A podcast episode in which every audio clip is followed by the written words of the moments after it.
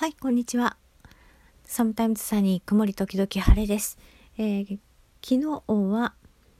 給食期間中にローンの支払い、それから音声でお話できなかったんですけど、奨学金の支払いなんかも、えー、病気が理由であれば、一時的に休止することができる場合がありますので、えー、早めにお問い合わせをしてみてくださいという話をしました。で、給食中にやることというのを、まあ、順番に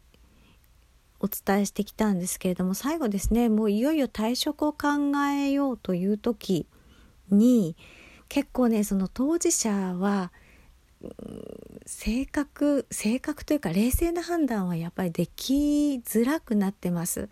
あのどちらもなんですね。えっ、とやめた方がいい場合も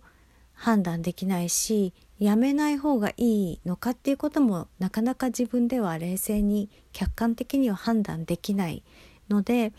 うん、身近な方の意見を何人か聞いてみられるといいと思います。特に同業の方とかだと事情が分かりやすいので、えー、同業のお友達とかお知り合いとかいらっしゃったら、えー、相談してみるあるいは、えーと身近で自分の状態を見ている人がいらっしゃったら相談してみるというのがいいです。で複数の人に話を聞いて、えー、総合的に判断するということですね。で正規雇用で退職する場合なんですけれども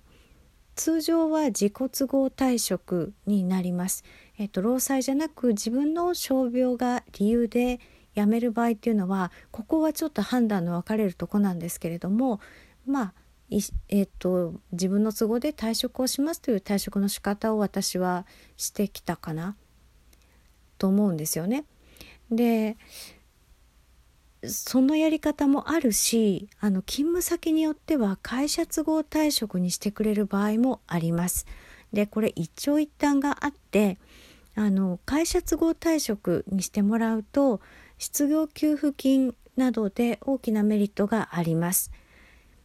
で自己都合退職の場合は、えー、結構失業給付金とかきついんですよね待機期間が長かったり給付される金額が少なくなったりっていうことがあります。でただ会社都合退職の場合は履歴書に、まあ、いわゆる傷がつくという状態になるんですね。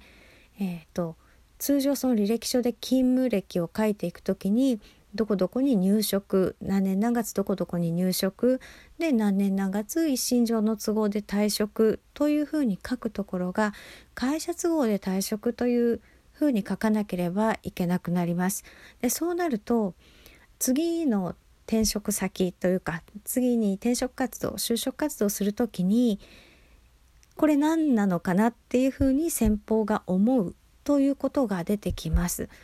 なのでうーん基本的には自己都合退職を選ばれる方が多いしで会社都合退職になんとかしてもいいよっていうふうに、まあ、勤務先が言ってくれる場合もあるんですね。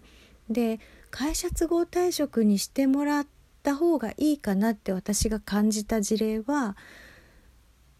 もうその後ですね就職する見通しがない予定がないという年齢とか状態の方ですね。要は履歴書に、えー、そういう会社都合退職であるっていう文言が載ることぐらいが問題なんですよね。なのでその何、て言うかな。それが傷にならない。もう就職するつもりはない。就職できる状態ではないっていう場合はえーと、もし会社側がですね会社都合退職にしようかっていうふうに言ってくれたのであればお受けしてもいいかなというふうに思います。ということで、えー、まあ一長一短ありますのでえっ、とね会社都合退職スペース自己都合退職っていうふうに検索すると、えー、いろんな解説のサイトが出てきますのでよく比べられてでどちらのメリットを取るかどちらのデメリットをこう飲み込むかっていうところを考えられるといいかもしれません。それでは